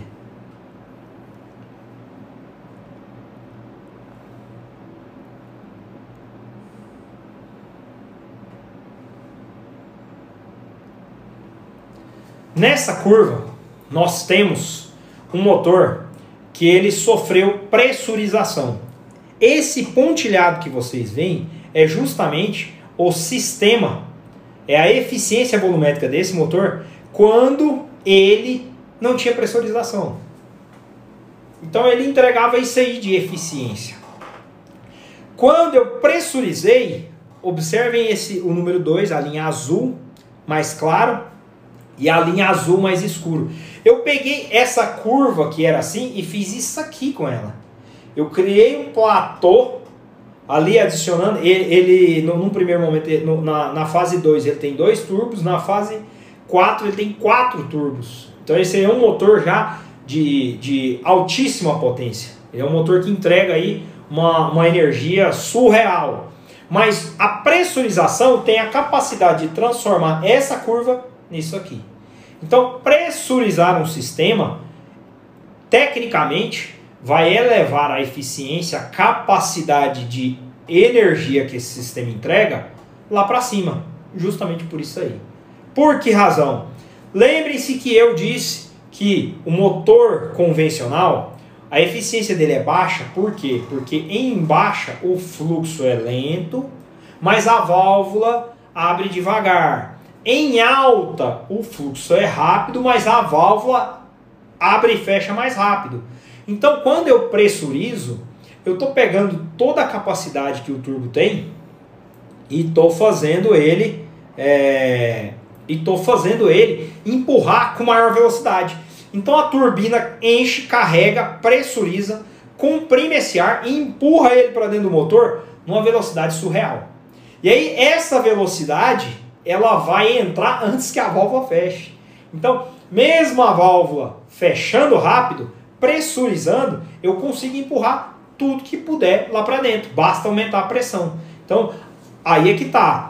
Que, que acontece com a maioria das pessoas que às vezes não sabem usar um turbo? vai colocando pressão. Por quê? Porque essa curva ela vai só subindo. Então vai colocando pressão até que explode tudo.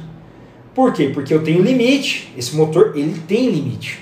Eu preciso dar essa condição para ele, mas ao mesmo tempo fornecer capacidade de funcionamento. Igual recentemente também um dos nossos seguidores pegou e me mandou é, uma mensagem.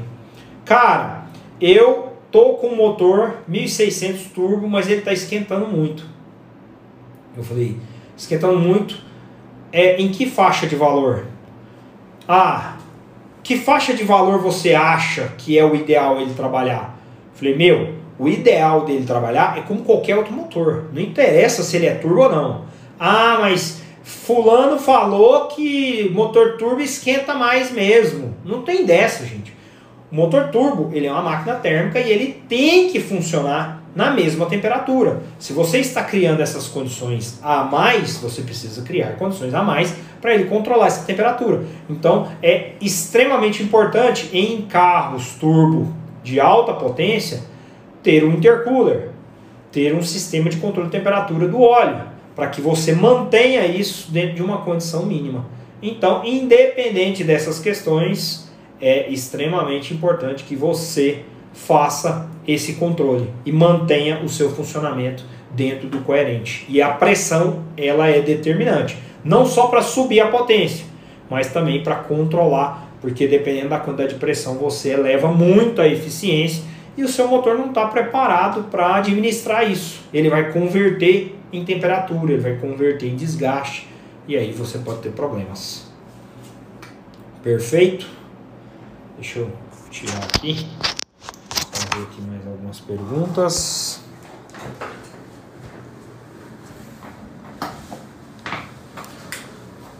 Ó, a Aurichel me perguntou aqui a diferença entre o avanço centrífugo e a vácuo. Deixa eu mostrar para vocês aqui já essa questão, porque desenhando aqui vai ficar mais fácil. Deixa eu voltar aqui no nosso anti Puxa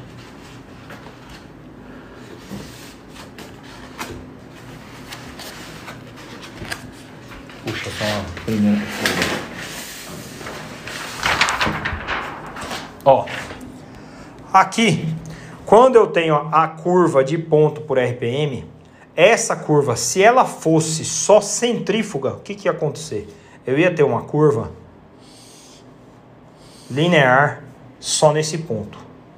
Quando eu tenho a junção do sistema vácuo e centrífugo, eu começo com o vácuo de forma mais branda e depois ele, ele inclina com o sistema centrífugo. Por quê? Porque o vácuo ele só existe até 2.000, 2.300 RPMs. Depois que você abre totalmente a borboleta do carburador, você perde o vácuo. Então esse sistema para de funcionar. E aí eu preciso do centrífugo. Então, o que, que acontece com aqueles motores então que só tem a vácuo, que é o pé baixo? Eu vou e estico a curva de ponto e depois ela fica fixa naqueles valores. Então, ele é um sistema um pouco mais precário. A junção dos dois me fornece mais propriedade nesse processo. A vantagem do anti-tree, principalmente em relação a isso, é que ele é indiferente a todos esses todos esses pontos, a todas essas questões. Ele vai realmente é, determinar o ponto, independente do que o distribuidor quer. É tudo programado. Então, a, o distribuidor no Until Tree, ele, ele continua girando só para distribuir a faísca. A função é só essa. A faísca, ela vai ser, a bobina vai ser excitada pelos sensores internos. Esses sensores vão induzir a bobina e vão entregar é, centelha. Fora isso, ele não tem mais nenhuma função. Perfeito?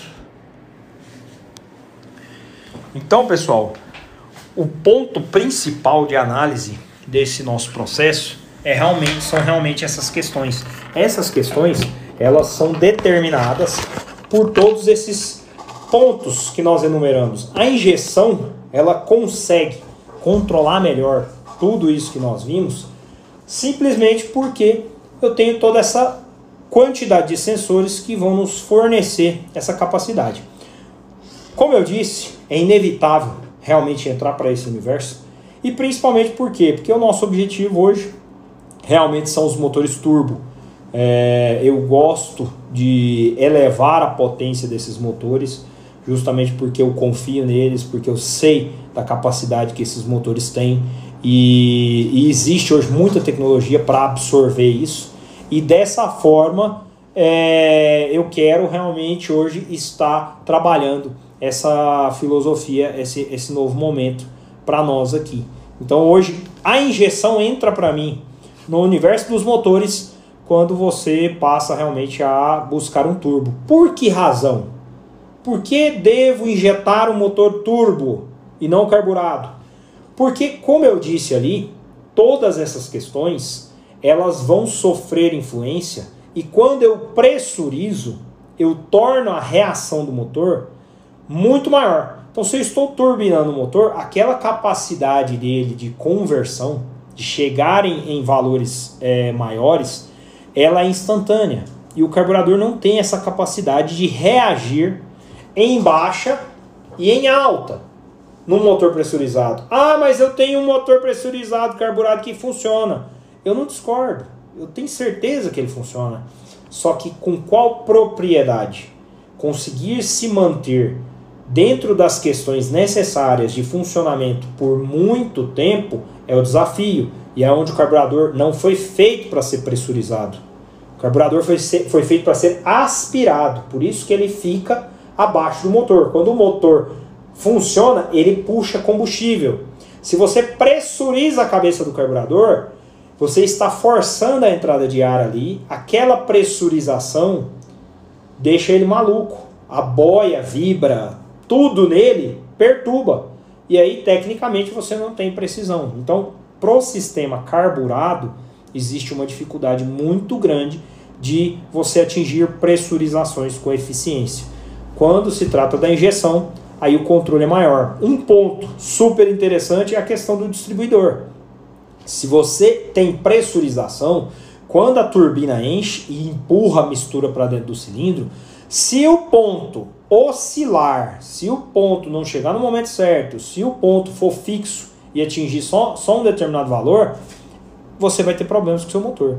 Então, a injeção vai controlar isso muito bem. Ela vai determinar esses pontos com propriedade. A hora que a turbina está pressurizando, existe um sensor que capta essa pressurização e diz para a injeção que o motor está sendo pressurizado. Naquele momento, o motor, a, a, o módulo entende todas essas informações, carrega os bicos com maior quantidade de combustível e faz o recuo do ponto. Tudo isso através do módulo. Agora no carburador não tem o que fazer. Quando eu pressurizo, esse sistema é carregado e ao mesmo tempo eu tenho que fazer todas essas questões. Só que lembre-se bem, eu tenho um sistema fixo. Quando eu tenho carburador, no caso do Anti-Tree é programável, mas os demais são fixos. Então o carburador é fixo, os giclês são fixos, o distribuidor é fixo. Então eu não tenho para onde ir. Se eu conseguir acertar o meu motor turbo muito bem em baixa, que é a fase aspirada, ele vai tudo bem, a hora que pressurizar ele enlouquece. Se eu consigo acertar ele na fase pressurizada, na baixa ele não, não dá conta de me atender. Então eu estou sempre no meio do caminho quando eu estou utilizando pressurização com carburador. Injetou, aí realmente as coisas mudam de figura. Então é por isso que realmente nós estamos hoje nos dedicando a essa questão, porque faz todo sentido se você quer tirar mais potência do seu motor através da injeção, através da pressurização. Perfeito? Ó, Univox tem muitos motores turbos americanos que montam o carburador antes da turbina, exatamente. Lá eles trabalham o carburador para fazer a aspiração. Eles são, os americanos são muito conservadores, são os maiores consumidores de carburador no planeta. Isso é inquestionável. Então, os carburadores realmente sempre terão espaço cativo nesse universo.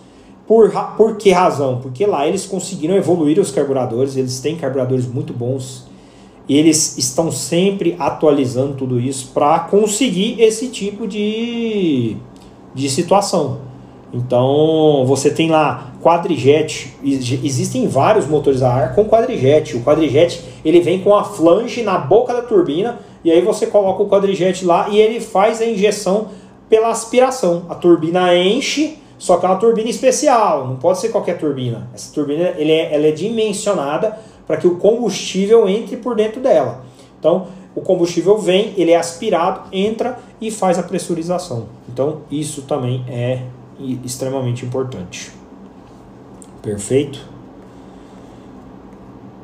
Galera, alguma pergunta sobre as questões sobre a injeção, sobre alguma base do princípio, é, algum, alguma questão em aberto ainda sobre a nossa live, sobre a nossa relação de hoje?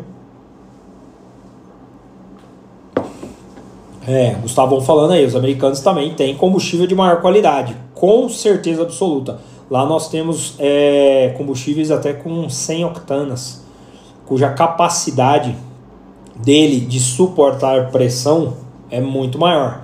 Nada se compara ao álcool, só que o álcool tem outros inconvenientes para nós utilizarmos. Lá eles têm a gasolina, eles não, eles não conseguem atingir com a gasolina as potências que nós conseguimos atingir aqui com álcool. Mas eles têm o metanol. E o metanol, meu querido, o metanol é surreal. É uma capacidade de é uma octanagem muito absurda. Então ele é capaz de. Não entendi direito a parte da sequencial. A sequencial é como eu disse.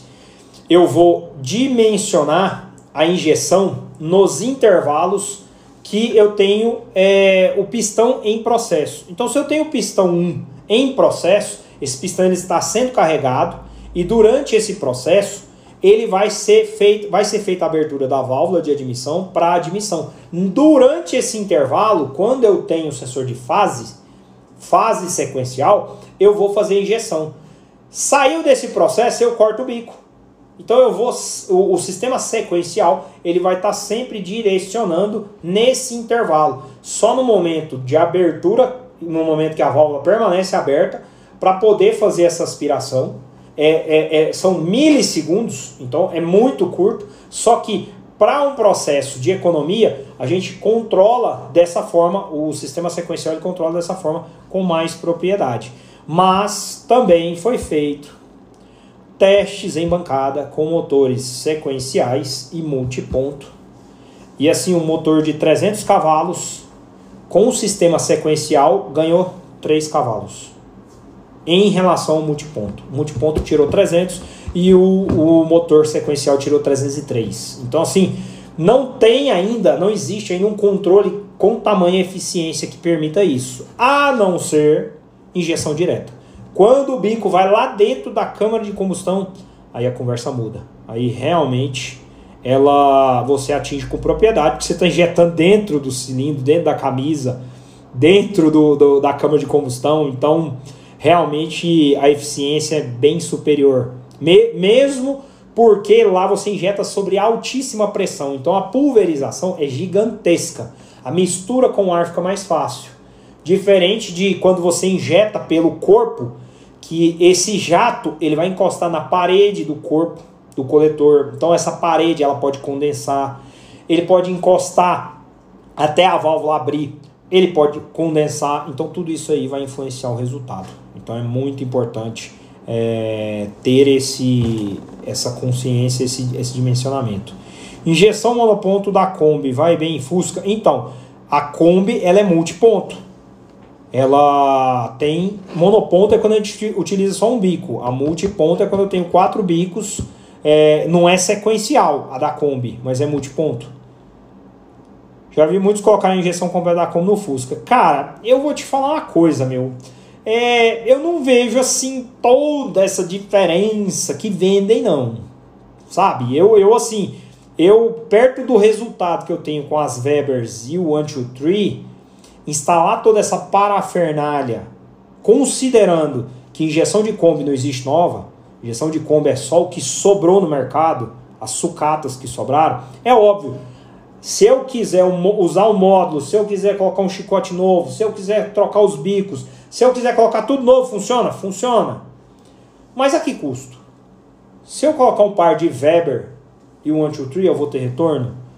Eu não tenho sombra de dúvida disso. Então, usar a injeção só com essa condição de ah, porque controla melhor, porque não, não vejo, sabe? Eu, eu tenho tanto resultado com o carburador que eu não vejo hoje razão para um processo aspirado não utilizar. Não vejo, sinceramente, um 1600 que encaixa super bem com um par de Weber, eu não vejo nada que justifique ir para um, um sistema de, de injeção de Kombi, com todas essas questões como eu enumerei. Então, entendam bem, cada um tem o direito de fazer o que achar melhor. Eu adoto essa filosofia porque realmente é a que tem me trazido mais resultado e tecnicamente ela é aceitável. Ela é um sistema. Eu coloco um par de carburadores e boto um distribuidor, eu obtenho tudo isso. Para colocar injeção, eu tenho que passar chicote, eu tenho que botar sensor, eu tenho que testar tudo, eu tenho que verificar. Ah, mas depois fica funcionando bem. Eu não, não discordo, mas no meu caso o carburador também funciona bem. Então não é, não é por essa questão que eu vou trocar, substituir e instalar um sistema de injeção. Não é mesmo. Estou colocando injeção para ficar mais confiável, basicamente, para parar o entupimento dos carburadores. Então, muita gente tem me questionado sobre isso. Pessoal, é, não é conversa fiada. É, eu tenho diversas pessoas para comprovar isso. Nós utilizamos um filtro especial americano de papel. Eu já tive até a oportunidade de abrir e publicar o resultado desse filtro, depois de muito tempo parado. O maior responsável pelos entupimentos, entendam bem, eu vou deixar isso bem destrinchado para que vocês entendam. São os particulados que existem no combustível. Esses particulados, eles são granulados e eles têm uma, uma, uma dimensão que às vezes sai de um grão de areia para particulados maiores. Os filtros que existem no mercado só cuidam dos particulados maiores, os menores passam. Quando esses menores passam e entram e ficam acondicionados dentro da cuba, com o nosso combustível espetacular, que todos vocês conhecem, vai oxidando, esses granulados aumentam de tamanho. Não é que surja um granulado lá dentro, é que os granulados que já estão lá dentro, eles aumentam de tamanho. Quando eles aumentam de tamanho e estão já dentro do carburador, a hora que você der partida e, e acelerar, o que vai acontecer? O sistema vai aspirar ele ele vai travar em um giclê. Então, o maior problema hoje de entupimento em Weber, o pessoal sempre reclama, ah, Weber entope muito, Weber isso, Weber aquilo. Entenda bem, a razão é, é, é única e exclusivamente essa. Eu tenho a Variant já com o motor pronto, tem dois anos, nós fomos para Pomerode em 2019. Janeiro de 2020, aliás, dezembro de 2020, é, estamos em 2021. Então tem um ano e meio mais ou menos. Eu nunca tirei as Webers para limpeza. Nunca. Eu nunca tirei os carburadores para limpar nada. Mas eu já troquei o filtro duas vezes. Então, a razão é essa. A propriedade de funcionar é essa. É a capacidade filtrante. Desculpa. A capacidade filtrante é que realmente constrói essa condição. Se você vai lá e mantém o seu combustível limpo dentro da cuba, porque a cuba da Weber é grande. Se você mantém o combustível limpo lá dentro, esses particulados eles não aumentam de tamanho com a oxidação. Então você não vai ter grandes problemas. Caso contrário, meu amigo, se prepare. Qual a melhor gasolina para se utilizar? Já falei muito sobre isso aqui. Hoje nós utilizamos é, os, os, as gasolinas aditivadas. Por que razão? Tecnicamente, o dono de um posto, se ele vai comprar gasolina aditivada, ele paga mais caro. Imagina ele adulterar esse combustível e perder ele. Então ele vai perder muito mais dinheiro. Então a tendência à adulteração é a comum. Eu não estou generalizando. Tem dono de posto que vai adulterar pódio, se ele puder. Não interessa. Mas a, a grande, o principal combustível a ser adulterado hoje é o comum. Então ele é muito sujo, ele é muito poluído. Tudo isso é, dificulta demais é, o uso nos, nos, nossos carros. Por exemplo, eu tenho um, um Beetle, eu tenho esse carro, eu tirei ele novo em 2010. 2010 eu comprei esse carro. Eu tenho ele até hoje, já fiz mais de 10 anos com esse carro. Eu nunca fiz nada no carro porque a vida inteira eu abasteci com combustível aditivado. Eu nunca tive que trocar um bico, eu nunca tive que limpar um bico, eu nunca tive que fazer absolutamente nada, nunca deu um sinal no motor Nada, absolutamente nada. É óbvio, eu sempre tive o cuidado de abastecer impostos que realmente são confiáveis. Mas a razão de utilizar esse combustível diz muito hoje para mim. Não estou falando para vocês aqui de coisas que eu acho. Estou falando de coisas que eu faço. E isso eu tenho feito e o meu resultado tem sido esse. Então, acredito que é a melhor alternativa hoje para se utilizar, para que vocês fiquem tranquilos. Tem o pessoal que usa aditivando. Eu até acho uma boa alternativa. Você pode aditivar, principalmente se seu carro fica muito parado. Coloque o aditivo no tanque, porque isso vai impedir a oxidação que é comum do próprio combustível. Só que tem essa questão por trás. Até onde eu estou comprando um combustível comum que não é batizado, que não, que não foi é, adulterado. Isso pesa muito. A partir de qual motor seria seria bom instalar uma Weber e outra? Seria melhor em dupla? Pessoal, é, eu sei que tem gente que utiliza a Weber central. Fiquem em paz, continue utilizando. Mas não tem nada melhor do que uma Weber central a não ser uma dupla. A dupla Weber realmente entrega o que ela tem de propriedade.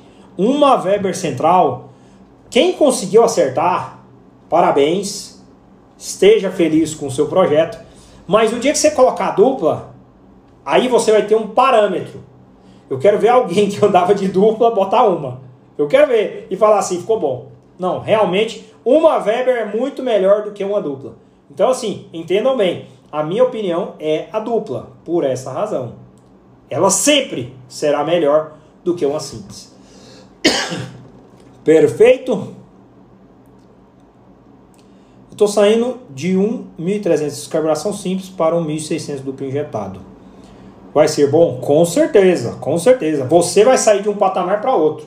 Essa questão da dupla Weber eu expliquei pelo gráfico. A eficiência volumétrica para um carburador e para dois é matemática. Então não sou eu quem estou dando opinião Estou seguindo a teoria. É matemático. A razão de se utilizar a dupla Weber sempre entregará muito mais resultado pela eficiência volumétrica, pela capacidade de pulverização. Weber são quatro carburadores dupla Weber, cada um carburador por cilindro. Então você tem que otimizar. É um bico por cilindro. Weber Central Solex 32 dupla, Solex 32 dupla. Sem, sem, sem tirar nem pôr. Dupla Solex. Seria melhor estar no mínimo 1600 então? Com certeza, em um 1600. É, toda, todas essas melhorias, é, elas estão, elas surtirão resultado se você aumentar a cilindrada. Nada te impede de instalar uma dupla 32 em um 1300, em um 1500, nada te impede. Você conseguirá com certeza é, condições para que isso realmente funcione. Só que você precisa também aumentar, aumentar o volume para condicionar o seu motor a uma curva de potência e de torque maior, para que isso tenha propriedade. Então eu, eu faria isso, já que você vai mexer. Bom, galera, hoje nós falamos, hein, meu? Já estamos quase com duas horas de live aqui e não para não. Vamos deixar vocês descansar aí. Tem muita pergunta. Eu vou deixar a caixinha de pergunta lá no Stories agora. Quem quiser mandar pergunta, vai lá, dá um pulo lá. Desculpa. Dá um pulo lá e deixa a sua pergunta que eu vou estar tá respondendo. Vamos mandar é, mais pergunta lá no Stories, até para poder realmente sanar a dúvida de mais pessoas. Meu querido Douglinha, quebra-nozes, um beijo, um beijo para Campos do Jordão. Beleza, galera? Mais uma vez, obrigado por essa noite excepcional. Foi bom estar com vocês aqui, é, dividir um pouco desse conteúdo. Em breve traremos mais atualizações sobre é, esses conteúdos, sobre a questão da injeção, justamente com mais particularidade. Eu quero desenvolver projetos para poder realmente é, entrar. Hoje eu fiquei no princípio, que realmente o princípio está totalmente relacionado à, à engenharia, à teoria, e em breve nós vamos estar tá fazendo uso disso aí e trabalhando isso com vocês. Então vamos junto nessa brincadeira. Valeu, meu querido Rodrigão. Grande Leandro. Então, meu, dá um pulo lá no nosso Stories agora. Vou deixar a caixinha lá. Faz uma pergunta, não interessa. Vamos dar uma movimentada lá na nossa caixinha de perguntas. Deixa a sua pergunta lá, que eu ainda vou responder mais algumas perguntas ainda hoje. Beleza? Então é isso aí, galera. Não se esqueça, vá cuidar do seu Volkswagen. Pegue essa teoria aqui, meu, e faz uso. Não adianta nada ficar ouvindo as coisas aqui e não fazer uso. Então coloque em prática lá e se tiver dúvida, corre aqui. Valeu, um abraço!